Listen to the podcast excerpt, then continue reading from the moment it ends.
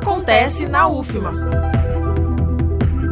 Estão abertas as inscrições para o processo seletivo para a contratação de professor substituto da Universidade Federal do Maranhão.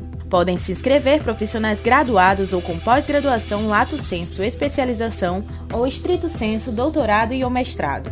São 35 vagas para as áreas de Sociologia, Medicina, Artes Visuais, Administração, Química, entre outras. Taxa de inscrição de 100 reais, por meio do Sistema Integrado de Gestão de Recursos Humanos até o dia 7 de abril.